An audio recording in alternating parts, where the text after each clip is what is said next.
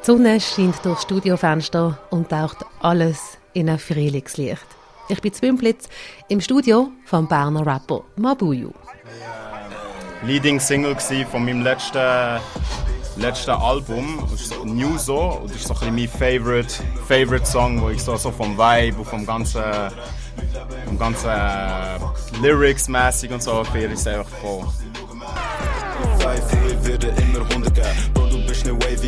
Unterwegs, du bist am Rudern. Leute leben im Film und die Motherfuckers schauen. Ich treffe den Mabuyu, weil er in seinen Text immer wieder eins thematisiert. Rassismus. Also ich glaube, viel, was so in, in meinen Texten auch erwähnt ist, ist einfach die, die falsche Ansicht manchmal von Leuten, dass sie einfach Vorurteile haben bezüglich dem Aussehen oder irgendetwas und dass sie jetzt denken, ah ja, der, der Dreads, der, der ist doch eher ein Dealer oder der ist das und das. Also nein, aber schon diverse serige Sachen verspürt. Diese Sachen bin ich hauptsächlich auch ein bisschen am verarbeiten, wie es halt Zeug auf mich wirkt oder die diverse Situationen. Und von diesen Situationen gibt es viel. Der 23 Jahre alte Rapper mit Wurzeln in Kenia und der Schweiz kann für Rassismus wortwörtlich ein Lied singen, respektive rappen. Ich würde sagen, fange mal an zu spitten, lass mal die Lyrics für sich sprechen.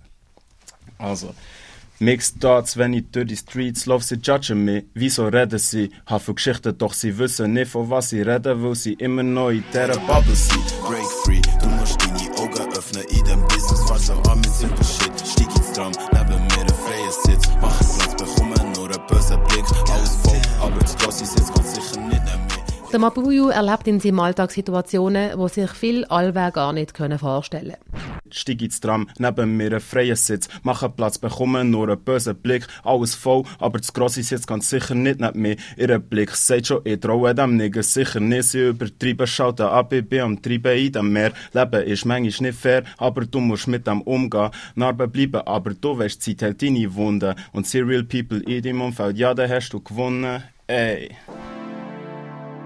Der Rapper benennt in seinen Tracks Rassismus. Immer wieder. Rap eignet sich ja auch wunderbar dafür, weil Hip-Hop seit seiner Entstehung in den 70er Jahren auf Missstände in der Gesellschaft hinweist.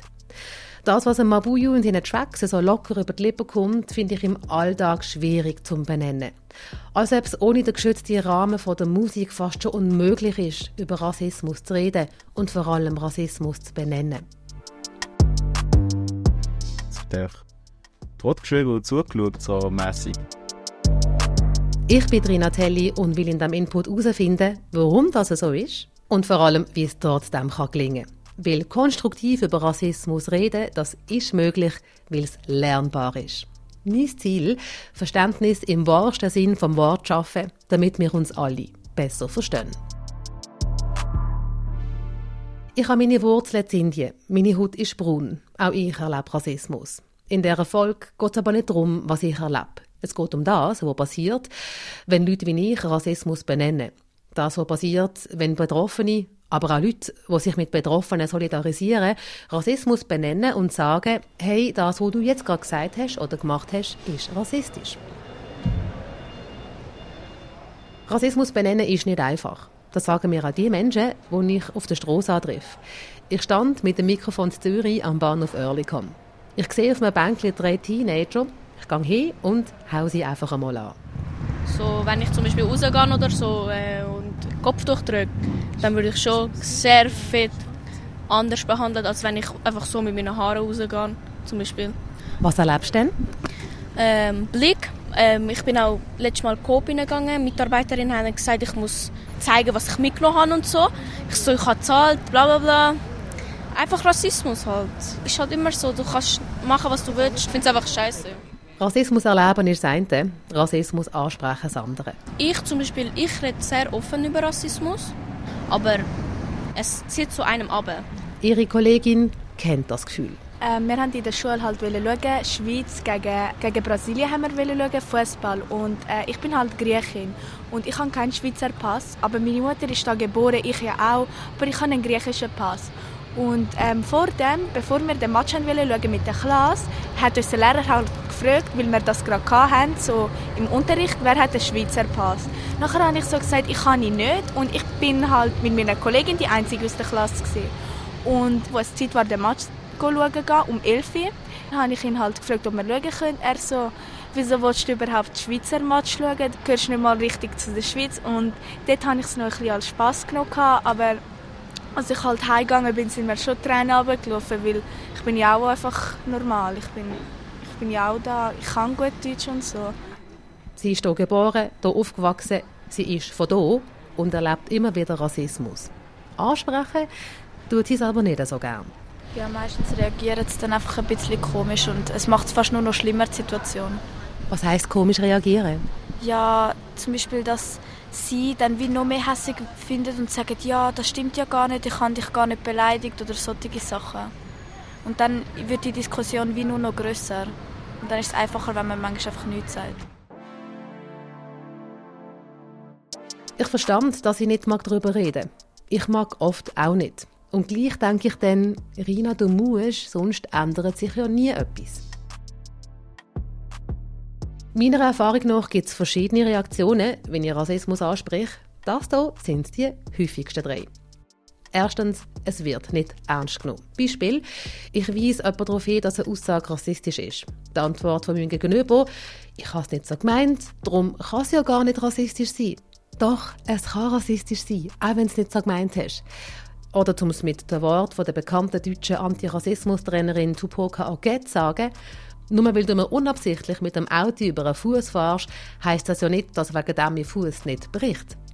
Es gibt übrigens ein sehr empfehlenswertes Buch von der Tupoka Oget. Es heißt Exit Racism. Gibt es übrigens auch als Hörbuch auf Spotify. Ich habe euch verlinkt in den Show Notes. Kommen wir zurück zu den Reaktionen, wenn ich auf Rassismus hinweise. Reaktion Nummer zwei. Das Gegenüber erzählt von eigenen Erfahrungen mit Diskriminierung. Beispiel, ich rede von Rassismus und mein Gegenüber sagt, Diskriminierung, das kenne ich auch. Mir hat tatsächlich mal jemand gesagt, dass, als er in Graubünden geschafft hat, ihn alle wegen seinem Basler Dialekt fertig gemacht haben. Und ich habe gesagt, Kollege, das ist nicht nett von denen, aber es hat nichts mit Rassismus zu tun. Wegen deinem Dialekt kriegst du nicht einen Job nicht oder eine Wohnung nicht oder wirst nicht in einen Club reingelassen. Reaktion Nummer 3. Das Gegenüber wird hässig. Beispiel. Ich habe letztens einem Kollegen in einer Diskussion gesagt, dass er gerade etwas Rassistisches gesagt hat. Und auf das aber ist die Diskussion eskaliert. Er ist hässig geworden und hat gemeint, ich soll ihn nicht als Rassist beschimpfen. Dabei ist er logisch kein Rassist, sonst wäre er nicht mein Kollege. Und da liegt ein Teil vom Problem. Rassismus wird oft als etwas wahrgenommen, wo nur von Neonazis oder superrechten Leuten kommt, die bewusst rassistisch sind. Das Ding ist aber, dass wir alle, auch ich, können rassistisch sein, ohne dass wir wenn rassistisch sein. Das sagt Antirassismusberaterin Rahel Elmawi. Sehr schnell ist es halt im Raum, dass sich eine Person angegriffen fühlt, dass sie als Person Rassistin ist. Und da gilt es eben nochmal ein neues Verständnis aufzubauen. Es geht um rassistische Aussagen, es geht um rassistische Handlungen und nicht per se, dass man eine rassistische Ideologie aktiv vertritt. Das ist ein ganz wichtiger Unterschied, ein Satz zum Aufschreiben mit einem fetten, wasserfesten Stift, weil das so entscheidend ist.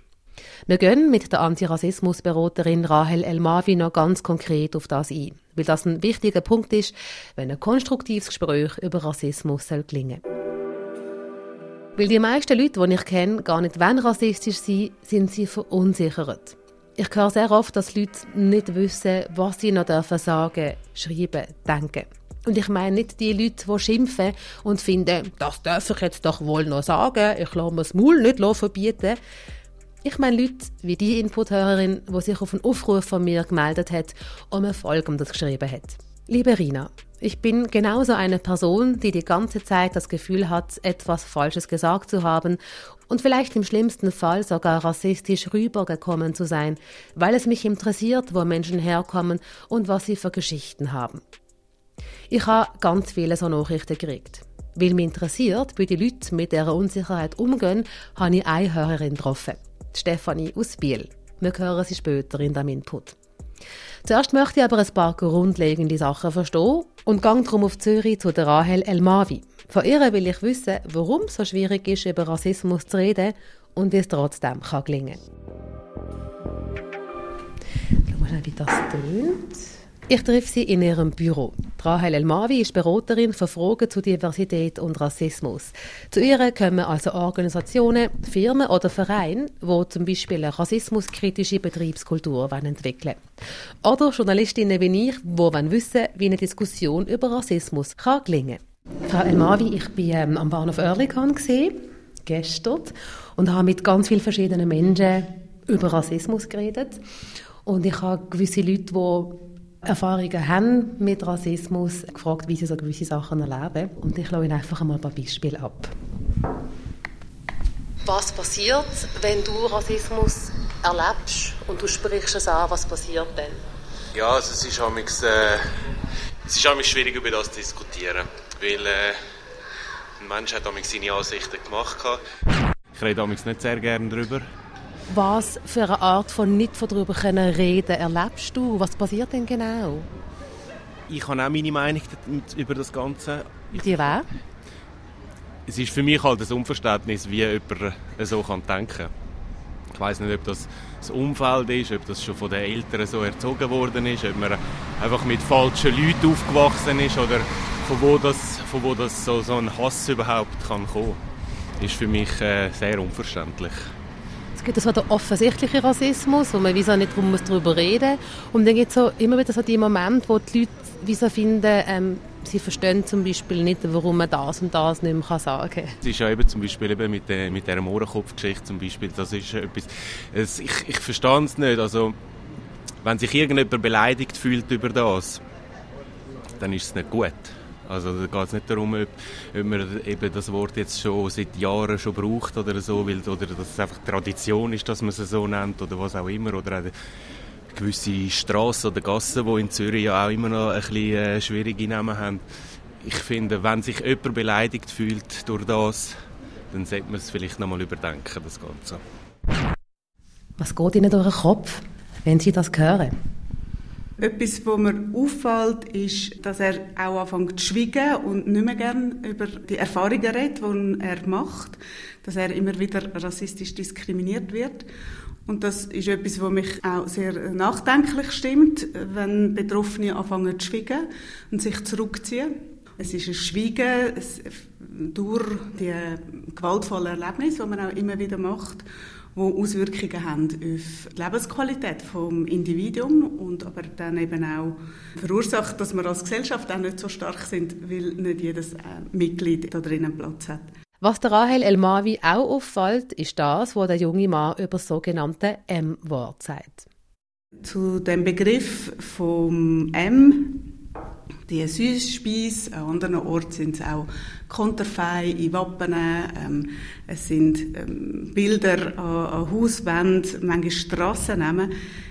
Das eine ist, die einzelne Person ähm, kann verletzt sein durch das oder verletzt werden durch das. Und das andere ist auch, dass sogar noch ein Gedanke mehr zu dem, was wir gehört haben, was er sagt, nämlich mit dem Nutzen von kolonialrassistischen Begrifflichkeiten dümmer de, das rassistische Denken immer wieder auch reproduzieren und noch einmal weiterbeleben.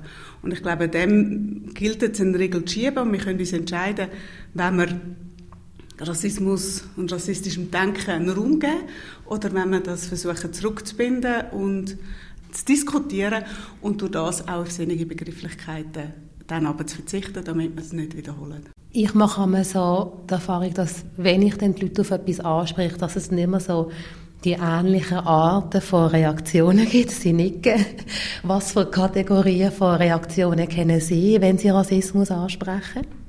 Also ich, ich kann jetzt keine Kategorien nennen im Sinn von A, B, C, aber äh, etwas, wo ich sehr fest merke, ist, sehr schnell ist es halt im Raum, dass sich eine Person angegriffen fühlt, dass sie als Person Rassist in ist.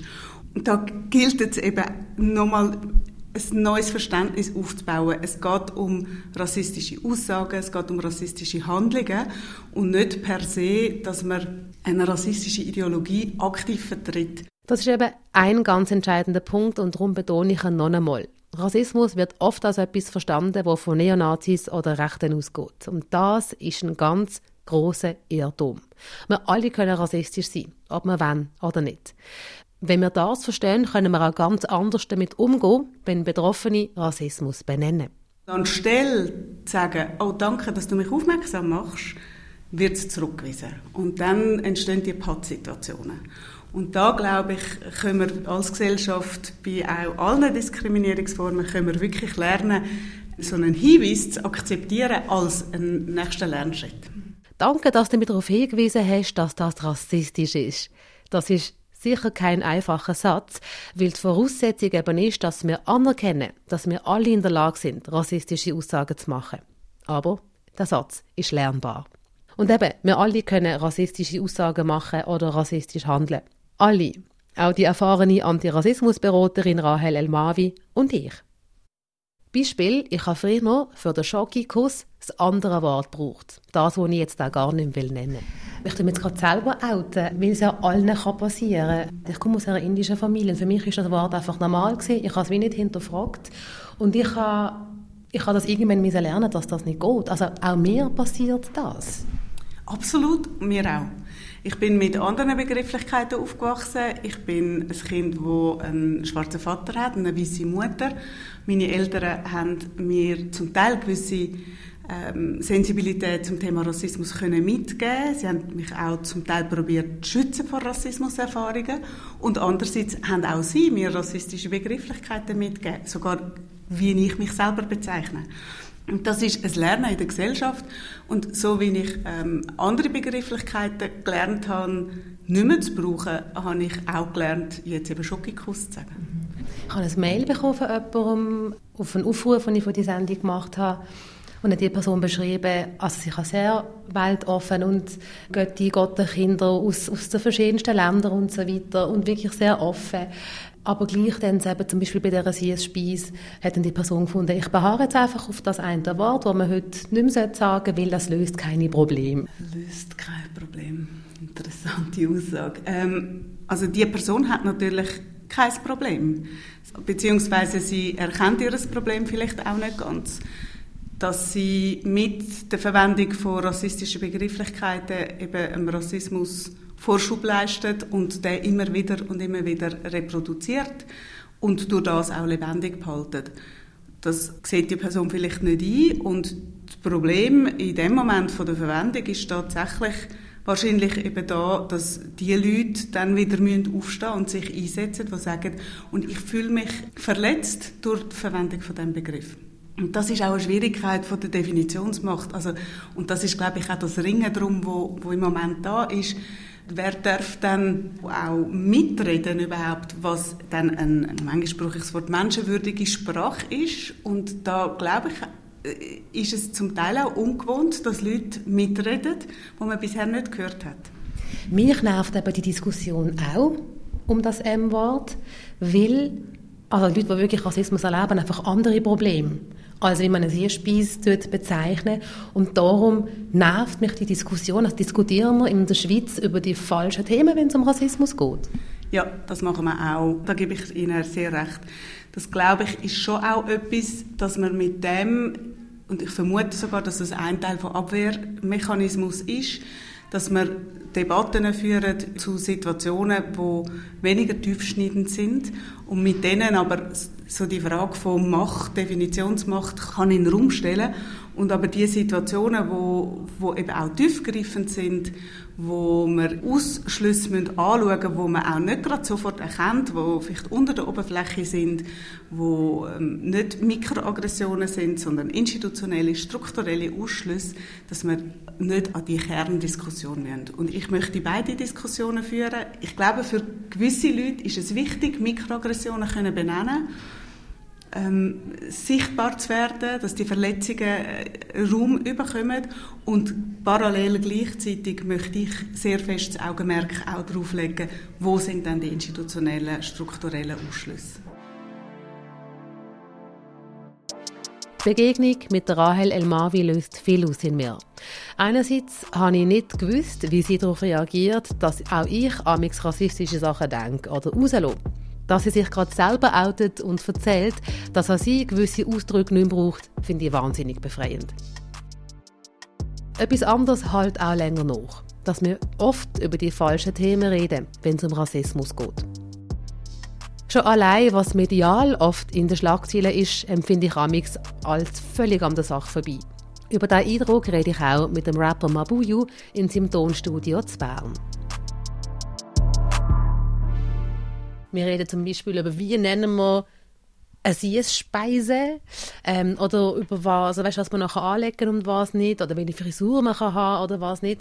Und ich denke dann immer, hey, das sind im Fall nicht die grössten Probleme, die Menschen haben, die Rassismus Genau. erfahren. Genau, eben. Nein, das sehe ich genau gleich. Eben, es geht eher um die anderen Sachen. Äh, Eben so abwertende Blicke, die, die, der unterschwellige Rassismus auch, wo eben vielleicht andere gar nicht gross mitbekommen. Diese Sachen sollten mehr thematisiert werden und über das sollte vielleicht viel mehr geredet werden, als eben jetzt darf der Dreads haben oder darf der keine Dreads haben. Ein Mabuyu sein Problem sind nicht Frisuren von weißen Menschen, sondern der Rassismus, den er im Alltag erfährt. Das lenkt vom bösen Blick bis zu der Tatsache, dass er auch schon nicht in öffentlich zugängliche Orte hineingelassen worden ist. Wie zum Beispiel in einen Club. Da war der Besitzer draussen.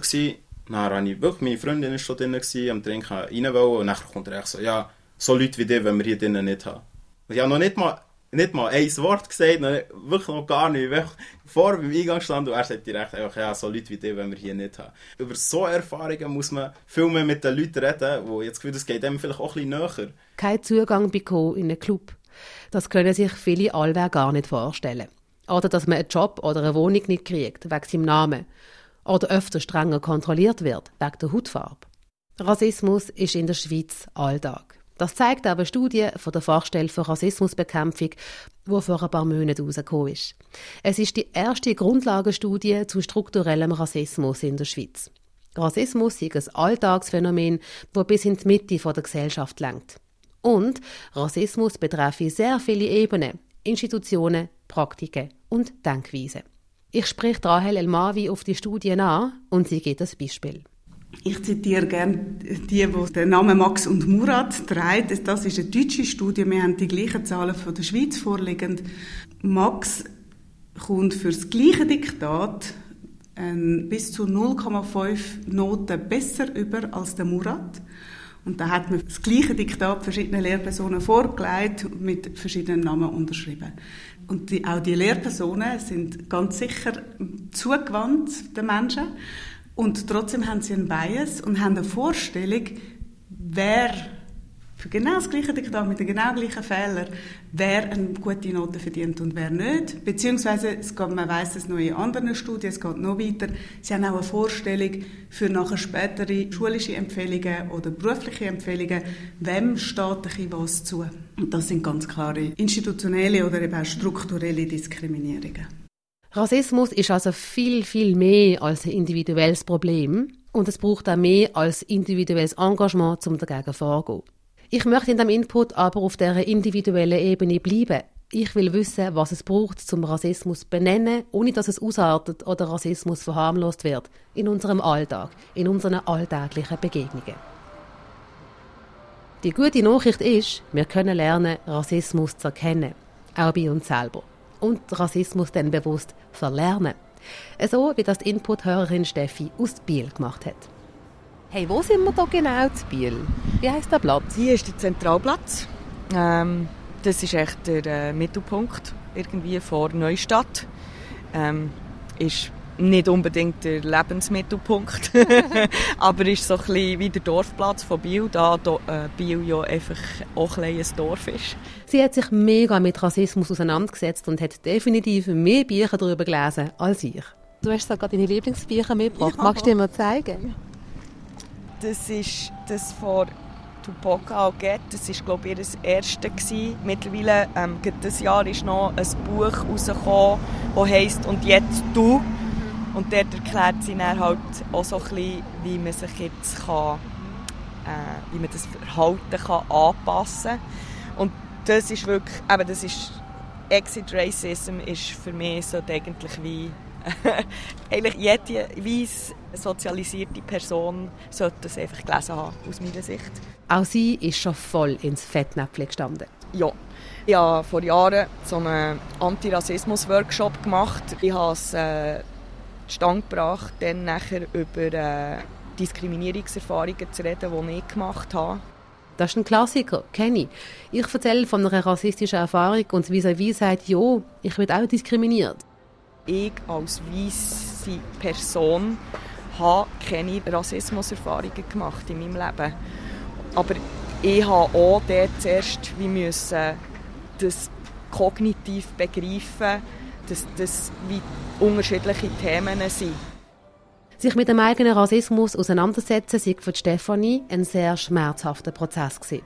Das Letzte, was sie im Leben hat wollte, ist rassistisch sein. Aber eben, es kann uns allen passieren und passiert uns allen. Der Unterschied ist, wer sich so wie sie damit auseinandersetzt, erkennt Rassismus und kann ihn aktiv verlernen. Also antirassistische Workshops, wie ihn Steffi besucht hat, gibt auch Rahel Elmavi. Ich war gern bei einem dabei gewesen, aber ich kann verstehen, dass das nicht geht. Dort machen Leute mit, die mit all ihren Unsicherheiten und Ängsten angehen und dann wäre es super unangenehm, wenn ich mit dem Mikrofon daneben stand. Darum gibt mir Rahel Elmavi ohne ihre KlientInnen einen Einblick in ihre ganz konkrete Arbeit. Ich habe es ganz frech ähm, auf ein Blatt geschildert, das auf ihrer Seite liegt. Und da stehen eben Sätze drauf, die ich einmal höre, wenn ich Sachen anspreche. Darf ich schnell vorlesen, was da steht? Oder wenn Sie? Ähm, ja, ich kann ein paar vorlesen. Mm, was es ist, ist ein Blatt, das ich kürzlich äh, in einem Workshop mit Leuten besprochen habe und sie so gefragt haben, welche Abwehr kennen ihr denn persönlich? Und da steht zum Beispiel, das habe ich so nicht gemeint. Oder ähm, es gibt noch andere Probleme. Oder warum wird es immer so persönlich genommen? Oder das darf ich doch noch sagen. Immer die Rassismuskühle. Und wenn ich so die verschiedenen Abwehrmechanismen und Sätze, die ich auch immer wieder höre, den Leuten so aufzeigen, dann kommt zuerst so ein Schmunzeln und dann ein Nicken und dann frage ich sie, und was wäre eine andere Möglichkeit als, als diese Reaktion? Und dann fangen die Leute miteinander, auch in kleineren Gruppen, an diskutieren, wie sie dann ja, da noch einen anderen Umgang könnten finden. Rahel Elmavi gibt ein Beispiel. Die Frage nach der Herkunft. Ein Beispiel, das mir auch immer wieder begegnet, wo Leute mir sagen, ja, aber was soll ich denn anders äh, das Gespräch eröffnen mit jemandem, ähm, als mit der Frage, woher kommst und dann frage ich zurück, wie eröffnest du das Gespräch oder wie eröffnet sie das Gespräch, wenn eine Person ohne rassifizierende Merkmal vor ihnen steht und dann sagt die Person, ich frage, wie sie das Theater gefunden hat oder ich erzähle etwas von was gestern passiert ist. Und dann frage ich, warum das dann nicht das Gleiche möglich ist. Und das zeigt einfach wieder den Bias, dass wir als erstes das sehen. Ich habe mich letztens gerade selber genervt, wo mir ein Verkäufer auf dem Markt erst gefragt hat, wo ich herkomme. Basel als Antwort nicht gelangt hat und er dann an ein Kompliment gemacht hat für mein tolles Deutsch. Ich bin davor gelaufen und habe gedacht, Alter, ich bin hier geboren und hier aufgewachsen und ich arbeite beim Radio. Logisch kann ich Deutsch. Ich habe die Leute auch gefragt, als ich angetroffen habe, was sie sich denn wünschen würden. Also sie haben mir erzählt, was für schwierige Sachen passieren, wenn sie Rassismus ansprechen und was sie toll finden als Reaktion. Ich habe drei junge Frauen angetroffen, die haben mir das gesagt. Was bräuchte es denn? Also was würdet ihr euch wünschen, wenn ihr etwas ansprecht? Was wünscht ihr euch denn für eine Reaktion? Dass jemand eigentlich zulässt und es auch versteht und sich ändert und nicht einfach weitermacht. Weil finde ich halt eigentlich nicht so nett und so. Also ich selber, manchmal, wenn mir jemand einen rassistischen Joke macht, lache ich einfach drüber. Ich sage nicht wirklich etwas. Aber wenn es einfach zu fest wird, dann sage ich schon etwas und dann will ich auch, dass er aufhört oder sie. Also ich finde einfach, wenn man schon ihnen sagt, dass es, dass es einfach nicht lustig ist, dass sie es dann auch wenigstens verstehen und auch wirklich sagen, ja, okay, sorry, ich mache es nicht mehr oder einfach verstehen, okay, nächstes Mal sollte ich das vielleicht einfach nicht mehr sagen, dass sie einfach merken, dass wir es nicht lustig finden. Ich finde es bezeichnend, dass Sie sagt, zuhören, weil das ist ein typisches Phänomen, dass einem eben nicht zugelassen wird, dass man sehr schnell zurückgewiesen wird, dass man sagt, du übertreibst, das ist nicht relevant und still gemacht wird. Und das sagt sie ja auch, zum Teil lacht sie mit. Und das sind so die typischen Phänomene, dass auch rassismusbetroffene Leute entweder macht, manchmal machen sie sogar selber ähm, Witz, sie verleugnen die eigene Rassismuserfahrung eine Zeit lang, bis es nicht mehr geht. Oder sie ziehen sich zurück. Und wenn wir aber als Gesellschaft mehr darüber diskutieren, dass es äh, Rassismus gibt und dass Rassismus in der Gesellschaft wirkt, dann können die Leute auch das mit einer größeren Selbstverständlichkeit benennen und müssen es auch nicht mehr so aktiv einfordern, weil es ja ein Common Sense ist, dass es rassistische Situationen gibt, wo man dann eben kann schauen und wie machen wir es jetzt? Und das muss natürlich schon folgen. Also nur der Common Sense, es gibt Rassismus, der lange noch nicht, sondern wie gehen wir weiter, dass das nicht mehr so stark wirkt. Also das muss schon die Folgehandlung sein. Zuhören auf Augenhöhe heisst ja auch nachfragen. Wie funktioniert das am besten? Ich glaube, man muss gar nicht so viel nachfragen. Meistens ist es sehr verständlich, was die Leute einem sagen. Das Nachfragen ist sehr oft schon ein Versuchen, sich rechtfertigen. Und sich dem bewusst werden, ist, glaube ich, wichtig.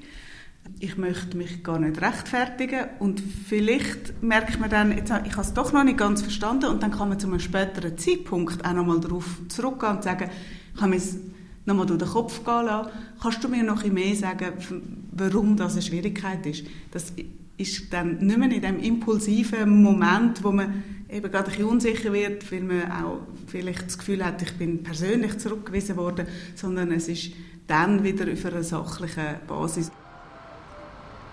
Das mit dem Zuhören, gerade wenn es um Rassismus geht, das hat sich die Inputhörerin Stefanie aus Biel aktiv beigebracht.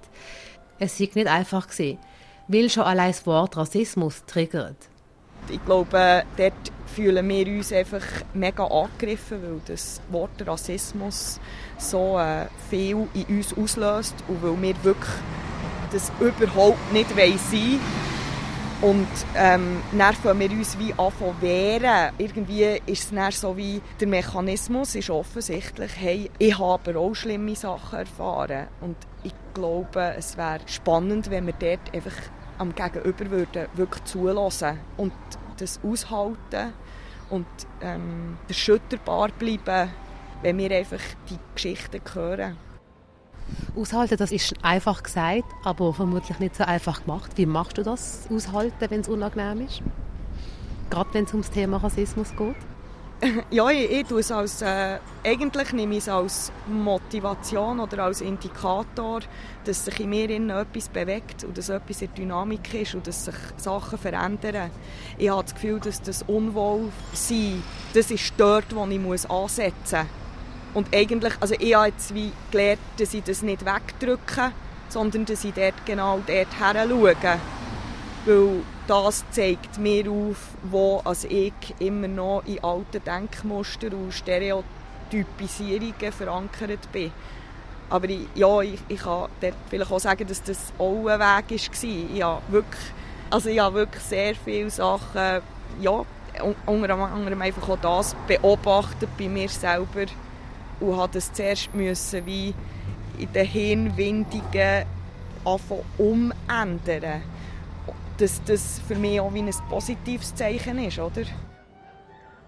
Ich habe so Respekt vor der Stefanie. Danke, dass du uns von deinem Weg erzählt hast. Das ist nämlich auch etwas ultra schweres. Nicht alle hätten den Mut, um mit dem Namen und der Stimme anzustehen, so wie du das gemacht hast. Ich habe auch den Berner Rapper Mabuyo gefragt, was er sich wünscht, wie wir in der Schweiz über Rassismus reden sollen und uns ganz grundsätzlich sollen begegnen sollen. Zivilcourage dort sicher, dass die Leute ein bisschen, mehr heranschauen oder eben ein bisschen mehr mal das Mund aufmachen und irgendetwas sagen. Und sonst habe ich, habe ich das Gefühl, dass sicher auch mehr so die, die ganzen Diskussionen und Zeug und Sachen, dass vielleicht eben ein bisschen mehr Leute, die mehr mit dem mit dem Ganzen zu tun haben und wirklich die Erfahrungen machen, dass die auch ein bisschen mehr zum Wort kommen und vielleicht auch ein bisschen sich, sich zusammenschließen oder irgendwo ein bisschen etwas bilden, wo man darüber reden kann und das ganze Zeug ein bisschen näher an die Menschen bringen, die eben gar keine Erfahrung mit so Zeug machen. Zum Schluss sage ich euch Messi fürs Zuhören und für die vielen Mails mit Gedanken und Fragen und Erfahrungen von eigenen Unsicherheiten. Ich kann nicht alle Fragen beantworten, das hat den Rahmen von dem Input gesprengt. Aber eine Frage gebe ich ganz zum Schluss der Rahel Elmavi weiter. Mir hat eine Hörerin geschrieben, dass sie einerseits keine Farbe will sehen, also keine Hautfarbe will sehen. Und gleich können sie nicht ignorieren, wie andere aussehen. Rahel Elmavi antwortet mit einem Gedicht von der afroamerikanischen Dichterin Pat Parker. an meine weiße Freundin, die wissen will, wie sie meine Freundin sein kann. Erstens, vergiss, dass ich schwarz bin. Zweitens, vergiss niemals, dass ich schwarz bin. Und ich glaube, mit dem zeigt sie uns auch einen Ausweg von, ich sehe keine Farbe, zu hin, wir müssen die strukturellen Bedingungen ins Auge nehmen, wir müssen sie kennen, wir müssen die bearbeiten und wir müssen aber gleichzeitig auch versuchen, in unserem eigenen Handeln, in unserem zwischenmenschlichen Handeln, äh, Rassismus keinen Raum geben und keine Unterscheidung zu machen.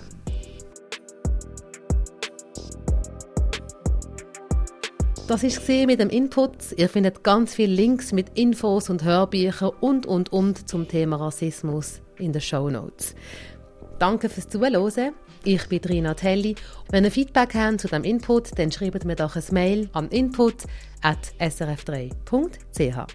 Ich mache jetzt hier einen Punkt und gebe das Mikrofon meiner Kollegin Julia Lüscher weiter, die nächste Woche den Input macht für euch. Stellt euch vor, Ihr habt im Job alles erreicht, was ihr je wollt. Ausbildungen abgeschlossen, Arbeitserfahrung gesammelt. Ihr kommt von Vorgesetzten und dem Team gutes Feedback über. Und doch, in eurem Kopf meldet sich immer wieder diese Stimme. Du tust ja eigentlich nur so, als hättest du eine Ahnung von deinem Job. Eigentlich gaukelst du allen etwas vor. Wart nur, bald fliegst du auf. So tönt das sogenannte Hochstapler-Syndrom. Imposter-Syndrom heisst das auch. Betroffen sind offenbar mehr Menschen, als zumindest ich zuerst angenommen habe. Es stresst und ist mit Scham verbunden. Was steckt aber hinter dem Gefühl? Und kann man es überwinden? Das schon mal vorweg. Entstehen kann das Hochstapler-Syndrom auf ganz vielen verschiedenen Wegen. Der Ausweg, der fängt aber in jedem Fall mit dem gleichen Schritt an darüber reden. Ich wage eine Annäherung als Hochstapler-Syndrom in der nächsten Folge. Input.